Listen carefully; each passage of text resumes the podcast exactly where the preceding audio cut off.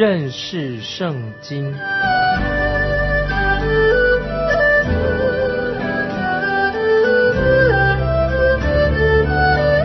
认识上帝的话，把上帝的话带到全世界。本节目是由认识圣经机构和环球广播电台联合制作，欢迎收听。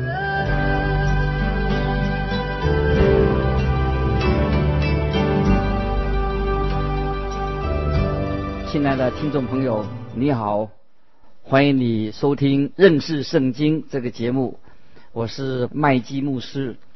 我们现在要进到马太福音第十九章了。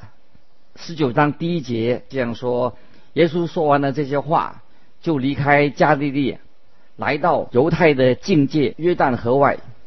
耶稣说完了这些话之后，他说了些什么话呢？就是我们在马太福音从十六章到十八章所读的内容，就是主耶稣在加利利讲完话之后，他就南下进到犹大境界约旦的河外，也就是约旦的河的东岸。主耶稣的行动是具有心理上的，还有地理位置上的一个特别的意义。当主耶稣在该撒利亚菲利比的时候。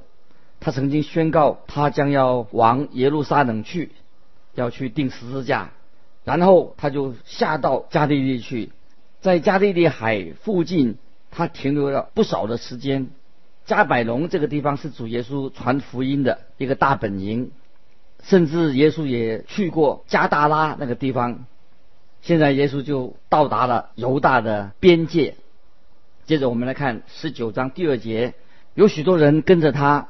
他就在那里把他们的病治好了。现在我要把许多人和治好这两个词连在一起。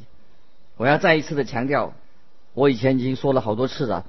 耶稣不是让少数人得到的医治，而是许许多多的人都得到耶稣神迹的医治。这里我所要强调的，如果你想成为一个神医的话。我已经说过，如果你要做一个神医，你就应该到医院里面去工作，把医院里面所有的病人都把他医好。这个就是主耶稣他在所经过的地方，他所做的事情。如果任何人想要得到病的医治，主耶稣就把他的病用神迹的方式把他医好的。许许多多人被耶稣医治了。这个时候，有一些宗教领袖向耶稣提出一些离婚的问题。来试探耶稣，主耶稣重复了神婚姻与离婚的条件到底是什么？耶稣要教导他们。接着我们来看第三节，有法利赛人来试探耶稣，说：人无论什么缘故都可以休妻吗？休妻就是离婚的意思。法利赛人企图来试探耶稣，他们来找耶稣的目的是要故意让耶稣他所。做的教导，他所说的话与摩西律法有互相冲突，他们带来了一个在当时是一个非常棘手的一个问题，他们讨论的一个很困难的问题。这个问题是什么呢？就是人无论什么缘故都可以休妻吗？这在我们今天的基督徒当中仍然是一个非常真实的问题。那我首先对于神为我们人类。所设立的家庭的益处到底在哪里？我来提醒大家。例如，神设立婚姻是为要保护家庭的完整。婚姻是神给我们人类的很大的祝福，无论是他得救的，或者还没有得救的人，都有很大的祝福。另外一个例子就是说，神为了保护这个国家和这个国家的人民。神就是为这个国家人民定下了那个死刑的制度，设立了死刑。此外，我们也看见神为他的儿女也定下了安息日，是保护一个人，他可以一个星期有一天是可以休息的。神设立的这些律法的目的为什么？就是要保住个人，要保护家庭，也保护国家。这是神赐给我们所有人的一个共同性的一些规则。然后神就为他所拣选的百姓又制定了一些特别的律法。现在就让我们来看有关于婚姻婚姻的问题。我们所看到的是神特别针对以色列这个一个小小的民族的状况，在今天我们也可以将它应用在我们现代的基督徒的处境。他们所问的问题就是这样子：人无论什么缘故都可以休妻吗？接着我们看第四节，耶稣回答说：“那起初造人的是造男造女。”对于这个问题，主耶稣把人的注意力带到神最初的时候设立婚姻的原来的意思。摩西的律法认为，在某些条件之下，人是可以离婚的。在旧约圣经《生命记》二十四章第一节说：“人若娶妻以后，见他有什么不合理的事。”不喜悦他，就可以写休书交在他手中，打发他离开夫家。按照摩西的律法，离婚不比和一个外邦人结婚来的严重。比方说，一个祭司的女儿和外邦人结婚，那么他就要从以色列民当中除名。可是后来慢慢的，摩西的律法越来越变得失去了效力。当时的人对于离婚的看法，就变得随随便便、轻而易举的，他们就可以随便找一个小小的理由就要离婚。如果他的妻子把面包烤焦了，也就把它休掉了。所以在主耶稣那个时代，很多的人对离婚这个题目产生了许多的争论。接着我们看第五、第六节，并且说因此。人要离开父母，与妻子联合，二人成为一体。这经你们没念过吗？既然如此，夫妻不再是两个人，乃是一体的了。所以神配合的人不可分开。当罪这件事还没有进入人类家庭之前，这是神为男人、女人设定婚姻的本意。离婚并不在神原来的计划当中，就好像罪也不是在神原先的计划之内。离婚是乃是因为罪所造成的结果，人犯罪以后才有了这个离婚的后果。当婚姻关系里有罪存在的时候，就会导致人离婚。所以主耶稣要从神起初设立婚姻的制度，他本来的意思。去考虑这件事情。接着我们来看第七节，法利赛人说：“这样，摩西为什么吩咐给妻子休书就可以休他呢？”你应该去阅读《生命记》啊，旧约《生命记》二十四章一到四节，去了解一下这些法利赛人所提出的这些问题的背景。他们说：“为什么摩西许可离婚呢？”接着我们来看第八节，耶稣说：“摩西因为你们的心硬，所以许你们休妻，但起初并不是这样。为什么摩西会准许人离婚呢？原因就是他们的心硬，心非常的硬。你看，神把婚姻赐给人类，而且这是在人类的人际关系当中。”最亲密的、最甜蜜的、好的关系，没有任何的关系比像婚姻一样这么亲密。何况婚姻也是关系到代表着基督与教会的关系，也是用婚姻来形容。因此，只有真正的基督徒才把婚姻关系看得如此的高贵和神圣。然而，因为人犯罪的跌倒了以后，以至于苦毒伤害人心里刚硬，侵入了婚姻的关系里面，使婚姻成为一个有名无实的、虚有其表的一种假象。常常有人在挖苦、嘲弄啊，关于这婚姻关系。亲爱的听众朋友，婚姻可以。是来自天堂，但是婚姻也可以变成好像来自地狱，没有第三种关系了。当婚姻的出处来的出了问题，婚姻出了问题了，就是麻烦的出现，甚至基督徒有时候会觉得婚姻是在一个是一件很靠不住的事情，就是因为人的心硬，神只好允许有离婚这件事。神是怜悯我们，但是神原本的意思，并非是要人离婚。我们今天正处在一个非常宽松的文化里面，就是人很随便。我们当中也不少离过婚的听众，请听我说，让我再强调，导致离婚的原因是什么？就是来自人的罪。毕竟我们都是罪人，既然上帝已经能够赦免杀人犯杀人的罪，可以得到赦免，同样，上帝也愿意赦免那些。离过婚的人，但是我们必须要明白，离婚是因为人的罪而造成的。接着，耶稣要讲一些新的概念，让我们知道。我们看第九节，我告诉你们，凡休妻另娶的，若不是为淫乱的缘故，就是犯奸淫的。有人娶那被休的妇人，也是犯奸淫的。人犯奸奸淫罪。就会使得婚姻的关系破裂了，所以其中之一要求离婚。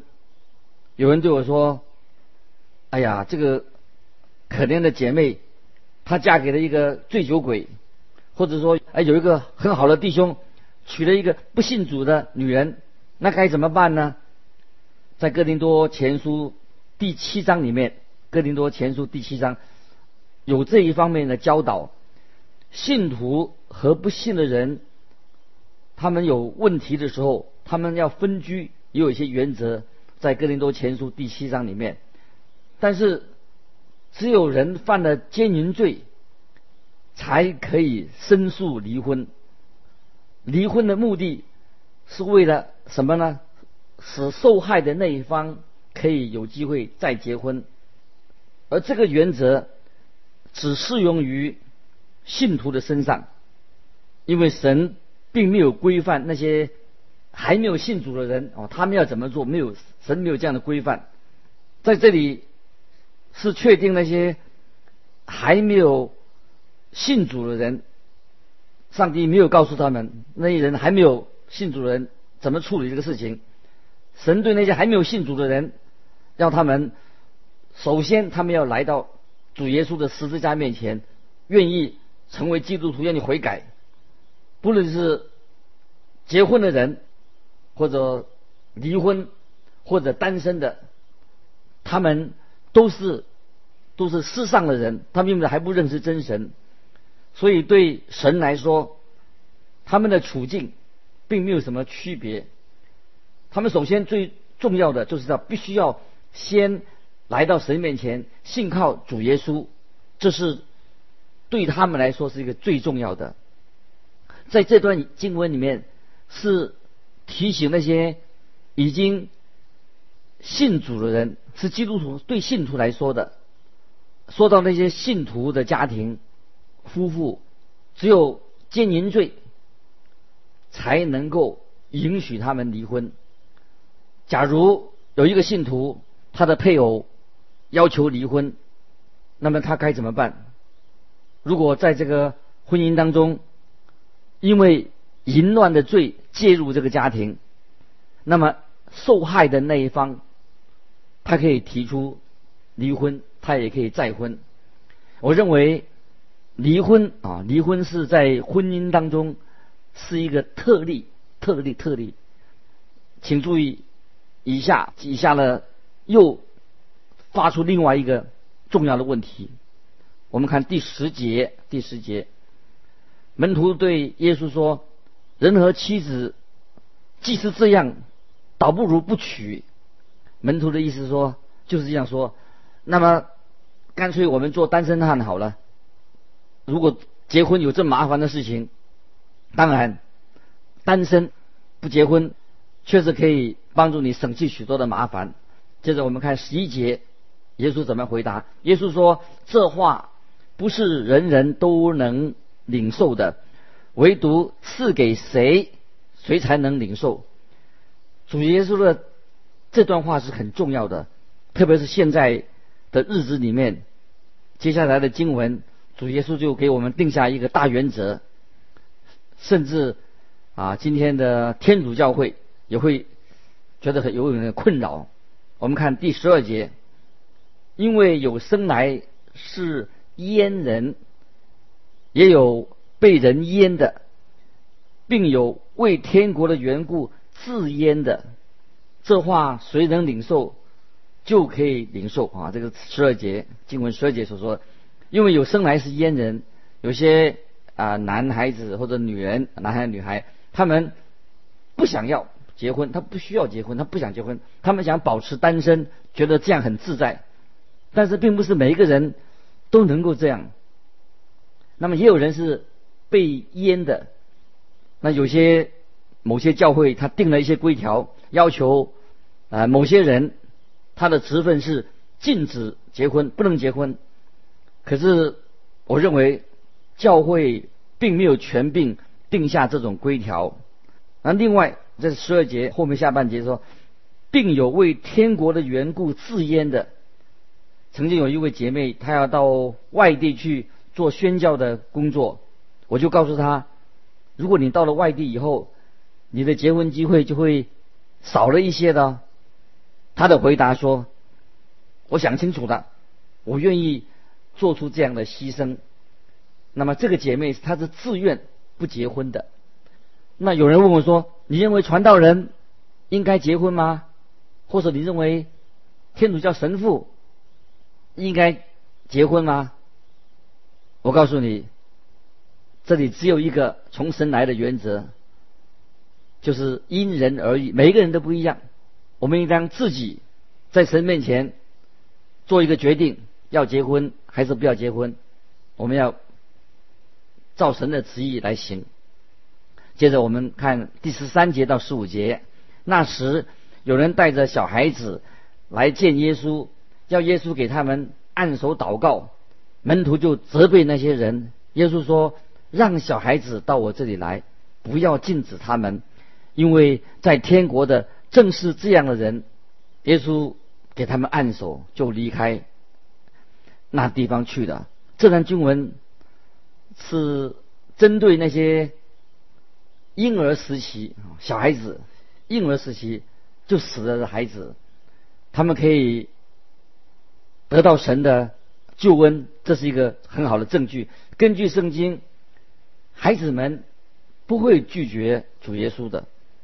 这也是为什么我们要将福音传给小孩子的原因。我们把福音传给小孩子，那有人说：“哎，那么我们就好啊，把福音传给小孩子，那么将来就是人人都可以得救了。”这样的说法是不对的，因为当孩子他慢慢长大了以后，他们仍然要自己在神面前做决定，要做一个负责的人。在孩孩子还小的时候。我们就应该把福音传给他们，传到他们心里面去。等他们长大以后，他们那时候再可以自行做决定，来跟随主耶稣，决志来归主。这个过程是很重要的。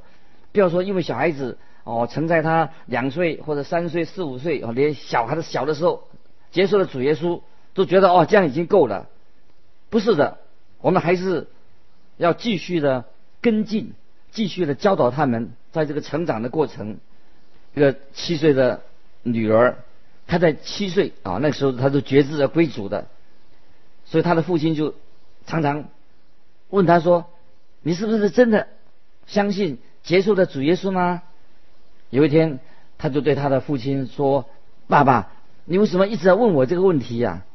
他的父亲就回答说：“因为我要确定你是不是真的信了耶稣。”所以我们看，事实上，孩子们长大以后，他们个人要去负这个责任，他们可以为自己那个时候长大了，他们要为自己负这样责任。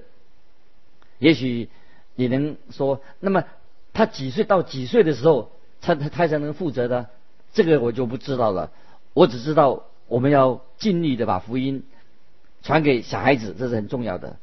不要为那些在几岁才真正的能负责哈，这个不要争论这些事情，让我们一起努力的、用心的把福音早早的传给我们的孩子，等他们长大的时候，他们能够在神面前在觉志归主。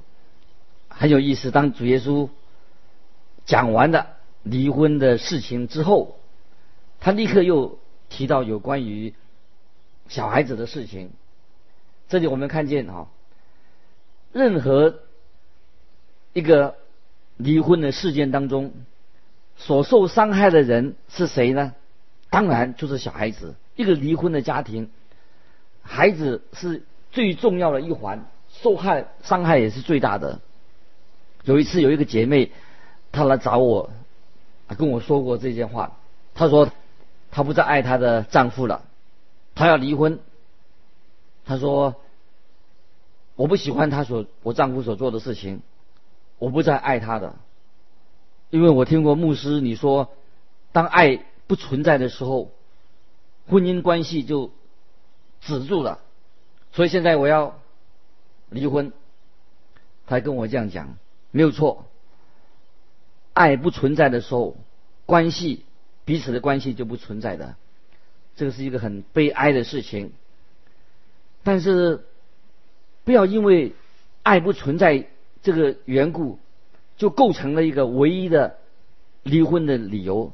我们再要考虑一下，最好是不是不要离婚？后来我就对这位姐妹说：“那你说你？”不再爱你的丈夫了，但是我现在问你，你爱不爱你的孩子？你爱你的孩子吗？他的回答是这样子，他说：“我当然爱我的孩子，但是这个跟我要跟我先生离婚有些什么关系？”接着我就告诉他说：“这个对你的孩子很有关系，关系很大。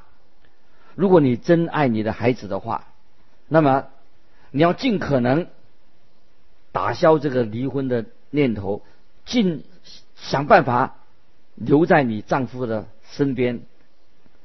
那时候你仍然可以照顾你的孩子。亲爱的听众朋友，主耶稣说了，他强调让小孩子到我这里来。这句话是很值得每一对夫妻。做丈夫的、做妻子的，特别是基督徒夫夫妻，要两方面男女都要尽力互相的联系啊，联系破碎的关系。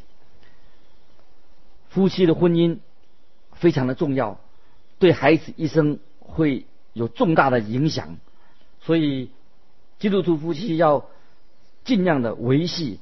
彼此之间的关系，求神来帮助你们。很多小孩子，很多年轻人触犯了国家的法律，为什么原因？今天有许多的小孩子、年轻人触犯国家的法律，是因为他们来自一些离婚的家庭，家庭破碎的，就会影响到这些犯罪率越来越高，特别是在年轻人。当中，因为都是来自一些离婚的破碎的家庭，也许你会发现到令你吃惊。凡是父母离婚的那些小孩子，他们能够变成基督徒的非常非常的少，因为他父母离婚了，所以这些小孩子长大以后很少很少啊归向主的。所以主耶稣在这里。把离婚的事情跟他自己对孩子的爱，他把这两件事情连在一起。主对离婚的教导和他对儿童的爱、对孩子的爱，让孩子到我这里来，把它连在一起，可见得这两件事情啊是多么的重要。亲爱的听众朋友，不知道你目前的婚姻。状况是如何？求神给你智慧聪明，赐给你爱心，来做一个尽丈夫的、尽责的丈夫，或者做一个真正尽责的妻子，也是在神面前成为一个好榜样，来把福音传给你的孩子。时间的关系，今天我们就到这里做一个结束。欢迎你来信跟我们分享有些什么问题，可以寄信来到环球电台认识圣经麦基牧师收。麦是麦田的麦，基是基督的基。再见，愿神祝福你。